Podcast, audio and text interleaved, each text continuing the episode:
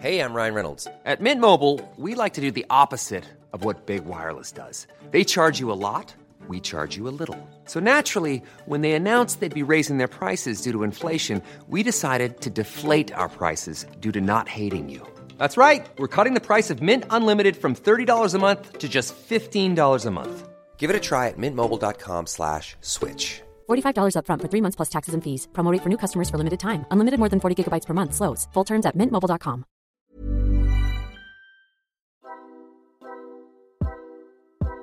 Hello hello, je m'appelle Anthony, je suis journaliste mode pour Mademoiselle et bienvenue dans Matière Première, le podcast qui décrypte les étiquettes et remonte le fil de la mode pour mieux comprendre les vêtements qu'on aime tant. Aujourd'hui, pour m'habiller, j'ai envie de dégainer une belle chemise en soie à col lavalière. Parce que les années 70 reviennent grave à la mode et j'ai envie de me prendre pour Prince, vous voyez. J'en ai chiné une en fripe que j'adore, mais il n'y avait pas d'étiquette. Donc je n'étais pas sûr que c'était de la soie. Et maintenant qu'on est à l'épisode 3 de Matière Première, j'ai une confession à vous faire. Dès que je porte de la viscose, je schlingue, comme un rat crevé depuis 3 mois. Genre, automatiquement, mon corps se met à transpirer comme jaja, comme s'il voulait noyer cette matière artificielle. Donc voilà, comme j'ai tendance à cocoter dans mon chemisier, j'évite de le porter, sauf s'il fait moins 30 degrés.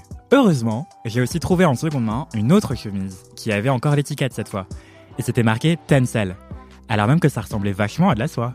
En fait, c'est une autre matière artificielle, ce qui ne veut pas dire synthétique, attention. Et là, bah ma peau, euh, elle kiffe, et ma transpiration cesse de se prendre pour une fromagerie. Mais pour être sûr de ne plus me faire avoir en friperie face à des étiquettes coupées, et surtout pour bien comprendre la différence entre matière naturelle, artificielle et synthétique, j'ai fait appel à une ingénieure textile ultra pédagogue. Elle s'appelle Karine Seigneuré. Par le passé, elle a travaillé dans l'ennoblissement de soieries avant de devenir formatrice en technologie textile et prof dans une prestigieuse école de design, l'école de Condé. Avec Karine, on a remonté la route de la soie, la vraie, avant de parler des imitations que sont la viscose, le polyester ou encore le lyocell. Mais on a aussi abordé la question qui fâche. Pourquoi je pue, Karine? Pourquoi les gens puent quand ils portent de la simili-soie de mauvaise qualité?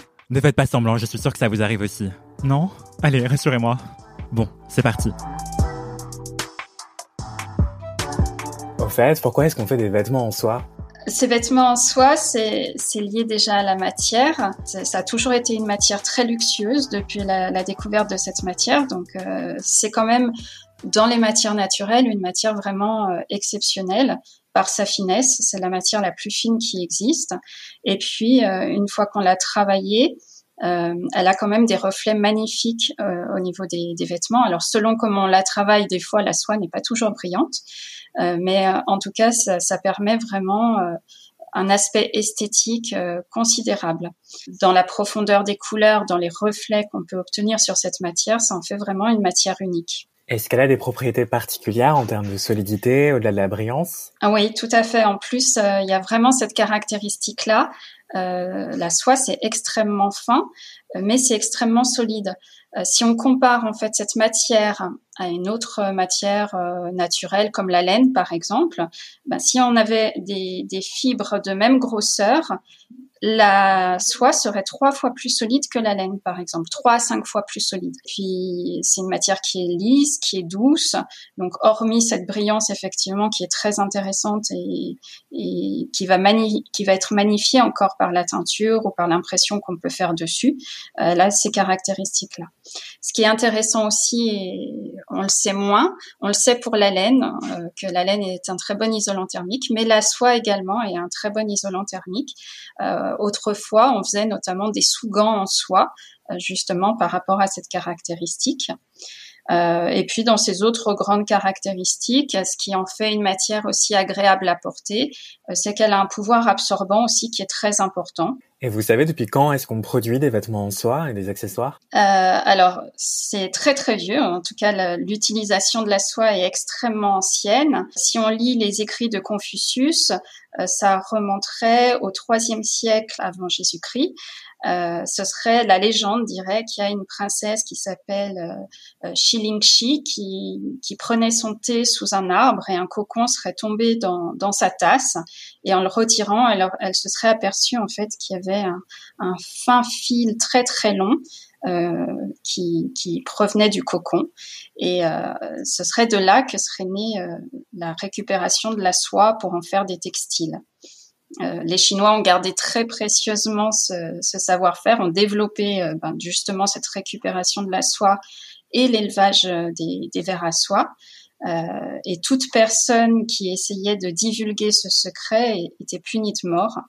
Euh, et les Chinois ont pu garder très secrètement pendant plusieurs siècles le monopole justement de, de la soie et des produits de soie. Donc euh, voilà, ça remonte quand même à assez loin les, les débuts de, de l'utilisation de la soie. Et est-ce que vous savez justement euh, si on sait en produire partout dans le monde aujourd'hui Est-ce qu'il y a des vers à soie qui peuvent grandir partout dans le monde? Ben avec les conquêtes arabes, en fait, ça, cette soie, c'est répandu un petit peu dans différentes régions en Europe, notamment en Afrique du Nord. Euh, c'est arrivé en Sicile en tout premier, ensuite c'est arrivé en Espagne et ensuite en Italie. Euh, c'est sous Louis XI que la, la soie va arriver en France, donc au XVe siècle. À l'époque, on ne produit toujours pas de la soie en France, euh, mais c'est plus du commerce de la soie. Aujourd'hui, euh, bah, on en produit dans différents pays du, du monde. Euh, on en a produit en France. Euh, il a fallu attendre encore un petit peu de temps pour euh, trouver euh, la sériciculture en France, seulement au XVIIe siècle, sous Henri IV. Pour faire de la sériciculture, en fait, il faut avoir la nourriture des vers à soie. Aujourd'hui, en France, on a quasiment plus de, de production de, de soie. Euh, il y a une entreprise, une start-up française qui est en train de relancer la sériciculture, mais sinon, il y en a plus en France. Euh, il y en a dans d'autres pays du monde, notamment les pays asiatiques, et la Chine est le premier producteur euh, mondial de soie aujourd'hui. Et vous avez notamment le Bangladesh qui va relancer sa sériciculture, qui était aussi un pays qui produisait de la soie de grande qualité, mais avec l'arrivée de la soie bon marché chinoise, euh, ben leur activité avait quasiment disparu. Et là, le, le, gouvernement du Bangladesh a investi des millions de, de, dollars pour relancer cette production de soie. Et justement, ce que vous décriviez tout à l'heure de la Chine vers l'Europe, c'est ce qu'on appelle communément la route de la soie. Oui, euh, oui, tout à fait. Les routes de la soie, c'est ça. C'est ça part de, de Chine euh, petit à petit, ben, de la Chine, ça va se répandre dans l'Asie mineure. Et puis de l'Asie mineure, effectivement, avec les conquêtes arabes, les différentes guerres, etc., et ben, il y a eu des, chemins particuliers d'échange. Euh, et c'est comme ça, effectivement, que la soie va se répandre euh, en Europe occidentale. I'm Sandra, and I'm just the professional your small business was looking for. But you didn't hire me because you didn't use LinkedIn jobs. LinkedIn has professionals you can't find anywhere else, including those who aren't actively looking for a new job but might be open to the perfect role, like me. In a given month, over 70% of LinkedIn users don't visit other leading job sites. So if you're not looking on LinkedIn, you'll miss out on great candidates like Sandra. Start hiring professionals like a professional. Post your free job on linkedin.com/people today. Notamment. Ok, pause. Notez comment je me sens plus d'avoir réussi à caler le seul truc que j'ai pu retenir de mes cours d'histoire géo de troisième, à savoir les routes de la soie. En gros, les routes de la soie, c'est le réseau de routes commerciales entre l'Asie et l'Europe. Au moins 2000 ans avant Jésus-Christ, des marchandises ont commencé à circuler comme ça. Au fil de l'histoire, c'est par ces routes que des découvertes chinoises majeures ont pu transiter vers l'Europe, comme la soie, la boussole ou encore la poudre à canon. En fait, si mes profs d'histoire géo m'avaient un peu plus parlé de mode, j'aurais sûrement beaucoup mieux retenu mes cours. Et peut-être même que j'aurais eu une meilleure mention au bac, mazette. Enfin bon, revenons à nos verres à soie. Et concrètement, comment est-ce qu'on passe du verre à soie à mon chemisier préféré? Alors, c'est un long cheminement, effectivement. Et la toute première étape, eh ben, c'est toute cette phase de sériciculture. Euh, donc, le verre à soie, euh, euh, c'est un papillon, enfin, ça va devenir un papillon. Euh, donc, la, la, première phase, effectivement, c'est l'accouplement des papillons. Euh, qui vont donner des petits œufs qu'on appelle des graines. Donc euh, un papillon va pondre entre 300 et 500 graines à peu près. Et c'est des petites graines qui mesurent un millimètre de diamètre à peu près. Donc c'est tout petit. Euh, ces graines, eh ben, à l'éclosion, ça va donner une petite larve qui est minuscule, qui fait 2 mm euh, de long à peu près. Et, donc, ces larves vont manger et grossir énormément. Et donc, ça va donner une chenille qui va grossir, muer quatre fois. Et euh, une fois que la chenille a atteint l'âge adulte, elle mesure à peu près 8-10 cm. Donc, ça fait une grosse, grosse différence de taille. Et donc, euh, arrivé à, cette taille-là, à cet âge-là, la chenille arrête de manger et c'est le moment où elle va euh, former son cocon en vue de se transformer euh, en chrysalide et ensuite en papillon. Donc, elle va former son cocon comment? Tout simplement, elle va sécréter une substance qui est liquide. C'est une bave, hein. elle va baver si vous voulez, et elle va s'entourer dedans. Et au contact de l'air, cette bave va, devenir solide. Et c'est ça justement la soie. Ce filament, dans le cocon, il peut mesurer jusqu'à 1500, euh, voire 2000 mètres pour les plus performants. Donc si je comprends bien, le fil de soie, c'est de la bave, donc c'est à la fois dégueu et poétique. Mais d'accord, je vous laisse continuer. Tout à fait. Et, et quand on regarde un cocon, c'est c'est pas très beau. Hein. C'est assez mat, euh, assez rêche. Si on essaye de d'enlever le le filament du cocon, ben c'est très compliqué parce que euh, c'est collé au départ, les différentes couches se collent entre elles, donc c'est, on est très loin en fait de l'idée qu'on se fait du chemisier de soie qu'on, cherche à obtenir à la fin. Une fois que les, les chenilles ont fini leur cocon, donc pour faire euh, un cocon, c'est, pas très très long, euh, il faut deux trois jours à, la chenille pour faire ça. Euh, à l'intérieur du cocon, la chenille, elle va se transformer une première fois en chrysalide. Et si on veut récupérer la soie, ben c'est à ce stade-là qu'il va falloir intervenir, récupérer les cocons euh, et étouffer la chrysalide qui est à l'intérieur. On pourrait pas récupérer les cocons une fois que les vers à soie deviennent des papillons pour en faire de la de la soie? C'est possible. Euh, quand on parle de soie pacifique, eh ben c'est exactement ce qui est fait. Euh, on va récupérer les cocons percés et on va en faire des fils de soie. Mais euh, les fils de soie les plus nobles, les plus beaux, les plus brillants, c'est des fils qui sont fabriqués à partir du filament. À partir du moment où le cocon est percé, eh ben on peut plus récupérer le filament en entier, on va récupérer simplement des petits bouts de filament, donc des fibres de soie, des éléments courts. Et donc on ne fait pas du tout les mêmes fils avec. Est-ce que les vers à soie, on sait s'ils souffrent quand on fait ça? Quand on les enfume, comment est-ce qu'on les tue? Euh, Soit on peut faire ça en les plongeant dans de l'eau bouillante, soit on peut faire ça en les passant dans un bain de vapeur ou une, une enceinte chauffée. Euh, donc oui, j'imagine que c'est pas très agréable euh, pour le pour la chrysalide euh, qui est à l'intérieur. Mm. Waouh, maintenant j'ai des flashbacks de mes cours de SVT cette fois. Si je récap, la soie, c'est l'histoire d'une chenille qui s'enroule dans son propre filet de bave de genre 1500 mètres en seulement 2-3 jours. Franchement, même moi, quand je m'endors la bouche ouverte, je peux pas baver autant. Et donc, son filet de bave forme le cocon qui se solidifie pour protéger la chenille devenue chrysalide. Ça serait presque mignon si on n'était pas obligé de les ébouillanter vivantes comme des gnocchis ou de les cuire à la vapeur pour en récupérer la soie.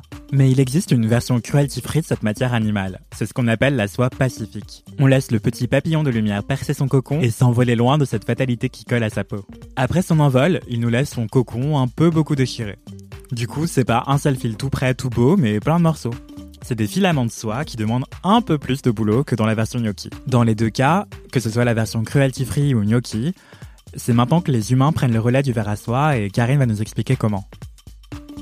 Et une fois qu'on a récupéré ces fils, euh, là, on peut les teindre et les filer pour en faire euh, des tissus? Oui, alors c'est un petit peu plus complexe que ça encore. Hein. C'est pour ça que la soie est très très rare déjà par le phénomène de sériciculture euh, euh, qui est assez long et assez fastidieux. Il faut faire attention parce qu'il y a des maladies justement de, du verre à soie. Et c'est aussi ce qui a euh, entraîné la disparition de la soie française, hein, c'est la pébrine. Mais euh, une fois qu'on a les cocons, donc on va étouffer la chrysalide et derrière il va falloir dévider ce cocon pour récupérer le filament. Donc c'est une technique vraiment qui est spécifique à cette matière. On ne dévide pas les filaments un par un, euh, parce que comme on le disait tout à l'heure, c'est une matière qui est tellement fine, on ne peut pas l'utiliser euh, individuellement. Donc on réunit pour faire un fil de soie, on réunit entre 4 et 10 filaments en fonction du produit que l'on veut fabriquer et on fabrique ce qu'on appelle euh, un, fil de soie grège. Quand on réunit ces, filaments, en fait, il n'y a pas de torsion sur sur la soie grège. Donc, il y a une étape supplémentaire aussi qui, qui porte un nom spécifique euh, pour cette matière. C'est ce qu'on appelle le moulinage. C'est là où on va donner les caractéristiques finales du fil et le fil va avoir une incidence euh, sur le produit qu'on va obtenir, euh, selon si on veut obtenir un crêpe, donc un tissu très granuleux, très mat, très fluide et lourd. on va utiliser des fils qui ont une torsion très importante. Et à l'inverse, si on veut obtenir un tissu de soie très brillant, très lisse, et eh ben on va mettre extrêmement peu de torsion sur le fil pour révéler justement toute cette brillance de la matière. Moins c'est torsadé, plus ça va être brillant, et plus c'est torsadé, plus ça va être mat et de la crêpe, c'est ça? Oui, d'accord. C'est ça. Alors c'est du crêpe. du crêpe, pardon. Rien à voir avec la pâtisserie. Exactement. Et euh, à quel point est-ce que ces méthodes sont polluantes ou non pour la planète et pour la santé humaine? La sériciculture en soi, euh, c'est pas ce qui est le plus polluant. Là où on peut voir de la pollution, c'est plutôt sur euh, la production de la nourriture des vers à soie, donc les mûriers. Donc les mûriers, c'est forcément de la consommation d'eau. Et puis dans la plupart des pays, euh, c'est pas des mûriers euh, bio, donc il y a forcément l'utilisation de pesticides aussi. Euh, il existe malgré tout des soies biologiques qui sont labellisées GOTS. donc dans ce cas-là, les mûriers ne sont pas traités et ce sont des, des mûriers qui rentrent dans l'agriculture biologique. Euh, là où ça peut être euh, moins vertueux, euh, c'est par rapport aux conditions sociales selon les pays où est produite la soie. notamment si vous allez en Inde, il y a du travail des enfants qui a été mis en, en évidence par certaines ONG. Euh, et puis là où on peut voir aussi un aspect indésirable sur l'environnement, c'est plutôt dans le traitement de la soie, sur euh, euh, les opérations qu'on va faire une fois qu'on a le, fil ou le tissu. Il y a des traitements chimiques euh, à faire, un traitement notamment qui s'appelle le décreusage. Euh, et donc, selon comment c'est réalisé, eh ben, il peut y avoir effectivement une pollution engendrée par ça. Et puis, ça se fait dans de l'eau là aussi. Euh, et puis la dernière chose qui peut poser problème dans, dans l'ennoblissement de la soie, ce sont certains après, et notamment un après alors qui est pas très courant mais qui existe quand même, qui s'appelle la charge et qui est fait avec des sels métalliques, des sels d'étain par exemple, ou d'autres produits qui là peuvent être euh, préjudiciables pour euh, l'environnement, pour les personnes qui travaillent. C'est quoi un après? Un après, c'est ce qu'on va faire en tout dernier euh, avant la confection.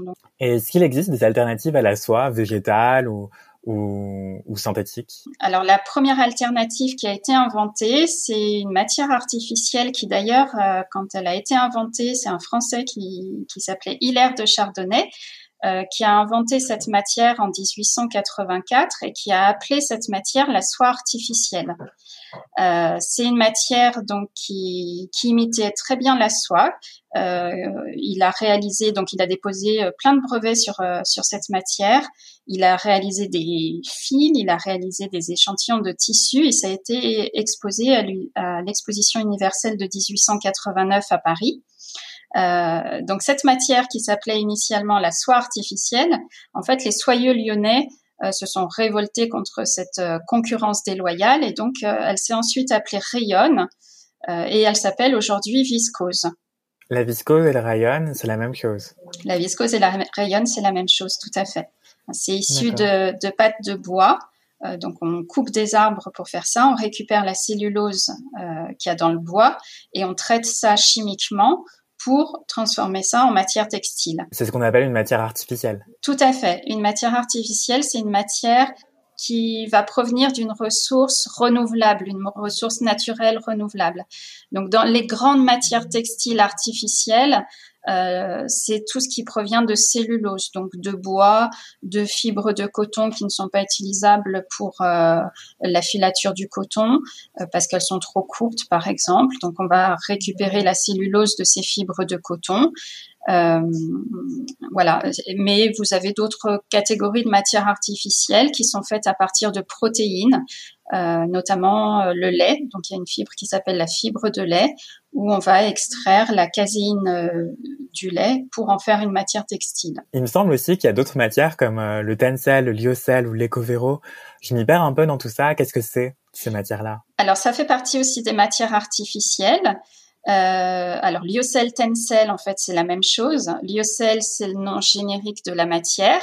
Et Tencel, c'est une marque déposée de la société Lensing de ce lyocell. Euh, c'est vraiment euh, une euh, matière artificielle de troisième génération. C'est une des matières les plus récentes qui a été inventée, le, le lyocell. Et c'est une matière justement qui a un intérêt euh, environnemental non négligeable par rapport à, la viscose. Euh, la matière qu'on appelle euh, Ecovero, ben c'est pareil, c'est de la viscose. C'est une marque déposée aussi de la société Lensing, mais c'est de la viscose. Alors la différence entre viscose lyocell, ben, c'est les produits chimiques euh, qui rentrent dans la fabrication qui sont différents. Euh, dans le cas de la viscose, les solvants ne sont pas recyclables. Euh, dans le cas du lyocell, le NMMO et l'eau qui est utilisée sont recyclés euh, à 99% ce qui en fait justement une fibre écologique qui d'ailleurs depuis, euh, je crois que c'est depuis 2000, euh, dispose de l'écolabel européen. Ok, pouce. Si je résume, l'alternative à la soie, ça peut être la viscose, autrefois appelée rayonne ou encore soie artificielle.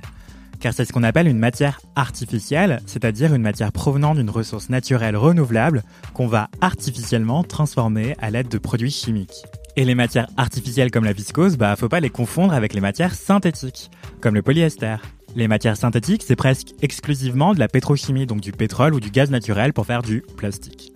Pour en revenir à la viscose, matière artificielle donc, ce n'est pas parce que c'est fait à partir de végétaux comme le bois, le bambou ou l'eucalyptus que c'est la fête du slip écologique. La production de viscose, ça pollue quand même beaucoup. Les solvants utilisés pour cette transformation pas si magique peuvent affecter l'eau autour des lieux de production et causer de graves problèmes de santé dont vous avez peut-être déjà entendu parler. C'est pour ça qu'on a inventé une autre matière artificielle, le lyocell, dont la production se fait en circuit fermé, évitant de polluer les eaux puisque les solvants sont recyclés à 99%.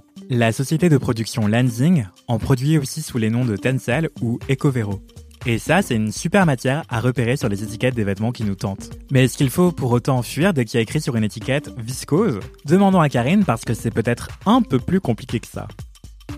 Donc si je comprends bien, la viscose en tant que telle, c'est ça qui pollue euh, pas mal, justement parce que les solvants ne sont pas recyclés et recyclables et qui se déversent dans les eaux? Oui, alors après, ça dépend d'où c'est fabriqué.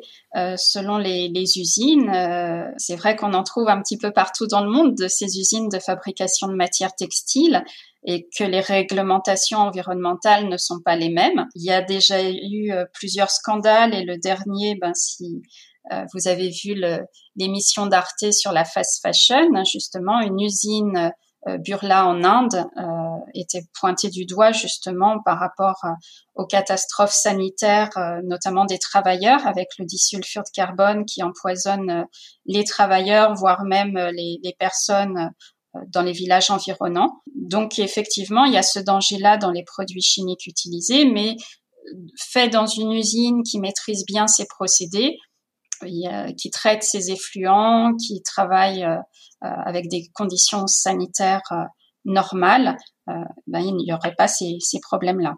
Donc, si je récapitule, le Tencel, le Lyocell, l'Ecovero, c'est assez propre pour la santé humaine et l'environnement. Mais le, la viscose, là, on peut se poser des questions et essayer de se renseigner, demander aux marques directement, par exemple, d'où est-ce que vient la viscose, comment est-ce qu'elle a été traitée?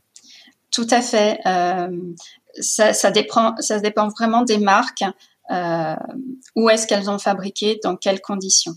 Là, vous avez dit euh, matière chimique. Quand vous dites matière chimique, c'est la même chose que matière artificielle?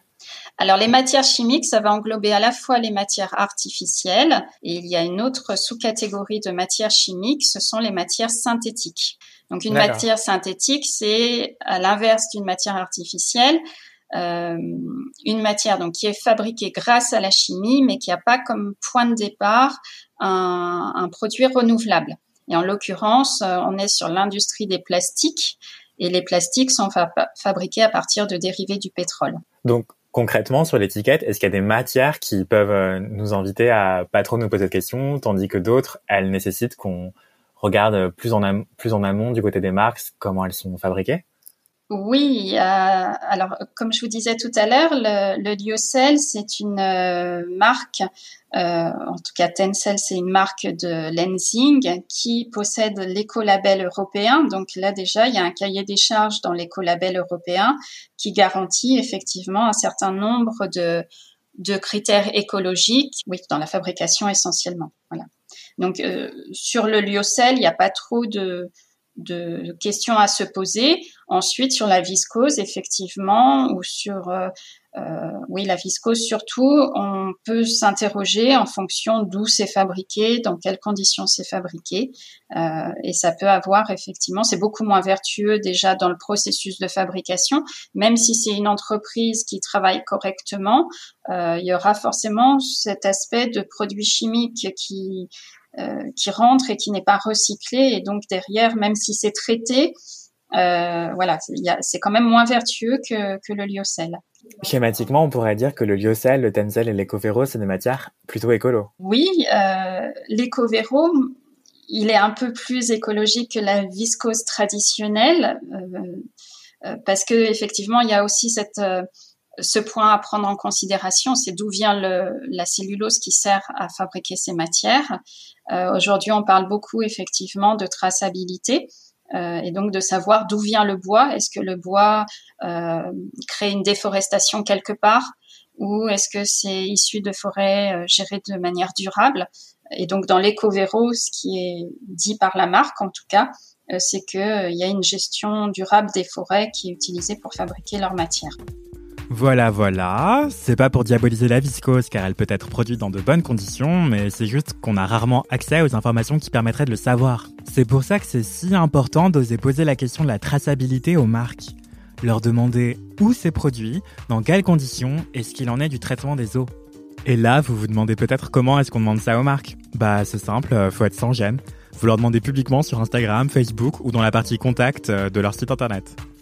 Ok, c'est rare qu'elles sachent répondre, mais au moins ça va les pousser à questionner leurs pratiques et peut-être changer les choses. Car dans de mauvaises conditions, la production de viscose entraîne de la déforestation, en plus de polluer beaucoup les eaux. Alors forcément, c'est une catastrophe pour la faune et la flore et la santé humaine des travailleurs. En attendant, pour un aspect et des usages vraiment similaires à la soie, l'éco-véro et le lyocell évitent de se faire des nœuds au cerveau. C'est vraiment des matières écolo. Elles sont issues de gestion durable des forêts et produites en circuit quasi complètement fermé pour ne pas polluer les eaux c'est une super alternative. Moins cher que la soie et généralement vegan. Perso, bah, comme j'ai pas le budget pour de la soie et que je chlingue dans la viscose, j'investis à fond dans le lyocell. Promis juré, je n'ai pas d'action chez Lensing, les principaux producteurs en la matière. Mais je vous assure que c'est presque aussi agréable que de la soie, aussi absorbant que du coton et rafraîchissant que du lin. C'est assez surprenant. D'ailleurs, avant de demander à Karine quelles sont les propriétés de cette matière méconnue, je voudrais d'abord qu'on parle de comment reconnaître de la soie de bonne qualité ou une alternative, si jamais il n'y a plus d'étiquette par exemple. Comment est-ce qu'on reconnaît une belle soie ou un beau, une belle matière qui imite la soie selon vous? Est-ce qu'il y a quelque chose qu'on peut vérifier au, niveau de la main, du toucher, du brillant? Alors, euh, distinguer, euh, c'est ce qui va permettre de distinguer justement une vraie soie d'une autre matière, euh, que ce soit de la rayonne, mais il y a aussi du polyester aujourd'hui qui imite très très bien la soie. Euh, ce qui va permettre de distinguer les deux, ben, c'est justement au niveau de la brillance. La, la, le polyester, par exemple, est souvent une matière, quand on la fait en imitation de la soie, qui va donner un brillant très intense, alors que la soie, c'est brillant, mais euh, euh, de manière un petit peu plus modérée. Euh, donc, en fonction de la brillance, effectivement, ça peut être un indicateur. Euh, à la lumière du jour aussi, on, si on est sur de la vraie soie, ben, une soie qui a été colorée, on va avoir quand même une brillance colorée, alors que sur euh, un polyester, par exemple, on va avoir une brillance qui va être très très blanche. voilà. Et puis après, le confort qu'on va avoir en fonction des matières n'est pas le même. Euh, la main, la, vraie soie sur certains tissus, il y a un bruit particulier aussi quand on fait bouger ces, tissus. Euh, notamment sur euh, le taffetas. Le taffetas a un bruit vraiment très particulier, un petit peu comme quand on marche dans de la neige fraîche, ça fait un petit peu le même bruit. C'est pas tous les tissus, mais certains ont cette caractéristique-là. Mais justement, la soie, si elle est emprisée par la haute couture, par exemple, si on parle de taffetas ou de mousseline de soie, ça coûte aussi extrêmement cher. Euh, et contrairement à la viscose, par exemple, qui est beaucoup plus bon marché, ou le polyester, Euh, mais c'est des matières, par exemple, dans lesquelles personnellement je pue. Oui. Je trouve que la transpiration a une odeur différente dans euh, dans le, la viscose, par exemple. Pourquoi? À quoi est-ce que c'est dû? Alors c'est dû au fait que euh, les matières naturelles, de manière générale, sont bactériostatiques. Euh, parce que justement, comme je vous disais tout à l'heure sur les caractéristiques de la soie, euh, la soie absorbe bien l'humidité. Donc quand vous allez transpirer, votre transpiration au départ, avant d'être liquide, elle est sous forme de vapeur. Et donc cette vapeur va être absorbée par la matière, euh, alors que si vous portez du synthétique, polyester, polyamide, et, etc. Euh, ce sont des matières qui sont extrêmement hydrophobes et qui n'absorbent pas du tout cette humidité. Et donc euh, cette humidité reste contre le corps et devient liquide. Et donc euh, votre corps est mouillé, vous avez un développement des bactéries et c'est ça qui provoque les, les mauvaises odeurs. Et à la maison, comment est-ce qu'on fait pour entretenir euh, des vêtements en soie qu'on aurait, ou alors des vêtements en viscose, tencel, euh, lyocell, ecovero, etc. Alors, ce qu'il faut faire surtout, c'est quand on achète un vêtement, c'est pas couper l'étiquette, parce qu'en général, euh, vous avez toutes les instructions d'entretien sur euh, sur l'étiquette. Euh, la soie, de manière générale, il faut pas la laver trop chaud. Euh, ça, ça peut se laver à la main, euh, mais il faut surtout pas la laisser tremper dans, dans de l'eau, à eau tiède surtout, eau tiède ou eau froide. Utiliser un détergent doux euh, et surtout ne pas l'essorer, pas tordre euh, en sortie de lavage. Euh, vous avez des machines à laver aujourd'hui qui proposent des cycles de lavage peu longs et spécialisés dans la laine ou dans la soie, donc il faut, on peut les utiliser aussi. Euh, la soie se repasse euh, très bien, pas trop chaud non plus, sans vapeur. Et ce qui peut être intéressant aussi, c'est de repasser quand le textile est encore euh, légèrement humide. Et donc, euh, ça permet d'obtenir un, joli tissu derrière. La viscose, il faut faire attention parce que c'est une matière qui est fragile et notamment quand elle est mouillée. Donc pareil à laver avec euh, précaution, euh, pas sur des cycles de lavage machine trop intensifs. Euh, voilà, laisser sécher plutôt à plat plutôt que pendu. Euh, et puis ça se repasse très bien à des températures un peu plus chaudes et avec de la vapeur. Mais vraiment, moi, ce que je préconise, c'est de bien regarder les étiquettes d'entretien. La soie aussi, quand vous achetez un article en soie, très souvent, il est préconisé de faire un nettoyage à sec dans un pressing. Oui, mais justement, je pensais que les nettoyages à sec, c'était plein de produits chimiques et que après, bah, comme c'est pas rincé, ça reste contre la peau, non? C'est pas très hypoallergénique? Euh, alors, les, le nettoyage à sec, c'est effectivement fait avec des solvants organiques, donc c'est des produits chimiques. Euh, voilà, quand vous achetez de l'eau écarlate, par exemple, ben c'est pareil, c'est un mélange de, de solvants. Euh, ces solvants, ils vont dissoudre en fait les, les taches grasses notamment. Euh, donc ça permet de, de, détacher un vêtement et comme c'est des solvants organiques, c'est des solvants qui sont très volatiles, donc ils vont s'évaporer dans l'atmosphère. Donc normalement, euh, si vous aérez bien votre vêtement avant de le reporter, normalement il reste rien dessus. Et enfin, est-ce que c'est des matières qu'on sait bien recycler, la soie, le, la viscose, le tencel, le lyocell euh, alors la soie, à ma connaissance, j'ai jamais entendu parler de recyclage de la soie parce que pour euh, faire du recyclage d'une matière, euh, si on parle pas d'upcycling, mais vraiment de recyclage, euh, c'est-à-dire réutiliser pour refaire de la matière première, euh, la soie est, est, tellement peu produite que le gisement n'est pas suffisant pour développer une filière de recyclage de cette matière. Au niveau de, des matières artificielles dont on a parlé, la viscose, euh, le lyocell, ben pourquoi pas y recycler? Ça doit être possible. Euh, on peut faire, je pense, du défibrage dessus et ça doit rentrer dans le même cycle de recyclage que le coton, sachant que, comme je vous l'ai dit, la viscose, c'est une matière qui est très fragile du fait du procédé de fabrication qui est utilisé. Euh, donc le, problème vient de là, c'est derrière qu'est-ce qu'on fait avec? On va pas pouvoir faire n'importe quoi comme produit avec parce qu'on a déjà une matière qui est fragilisée et par des, procédés de recyclage comme les filochages par exemple, on va encore perdre de, des, propriétés mécaniques de la matière. Le lyocell, c'est une matière qui est beaucoup plus solide que la viscose, euh, donc on a moins ce, ce problème-là. Mais effectivement, ce qui est intéressant dans ces deux matières, c'est de pouvoir récupérer la cellulose. Et il y a notamment des matières euh, qui sont en cours de développement où on va fabriquer des nouvelles matières à partir justement d'anciens vêtements en coton, euh, en viscose, en lyocell, où on va dissoudre cette matière et refaire une matière artificielle avec.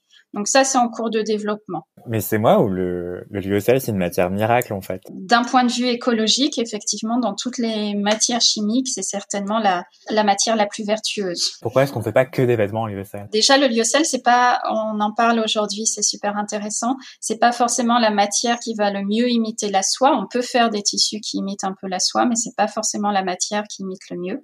Euh, je pense que dans les freins qui font que cette matière ne se répand pas davantage, ça doit être le prix. Parce que forcément, le lyocell, ça coûte plus cher que la viscose, moins cher que la soie, évidemment, mais plus cher que la viscose et plus cher que le polyester.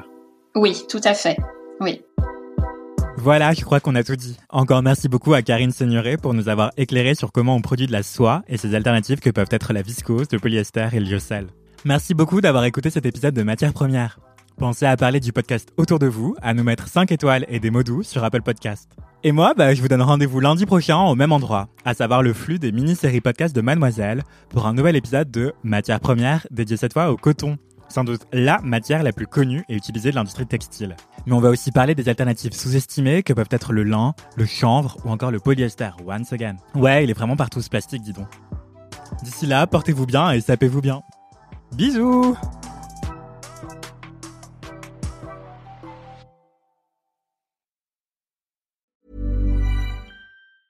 Hey, it's Danny Pellegrino from Everything Iconic.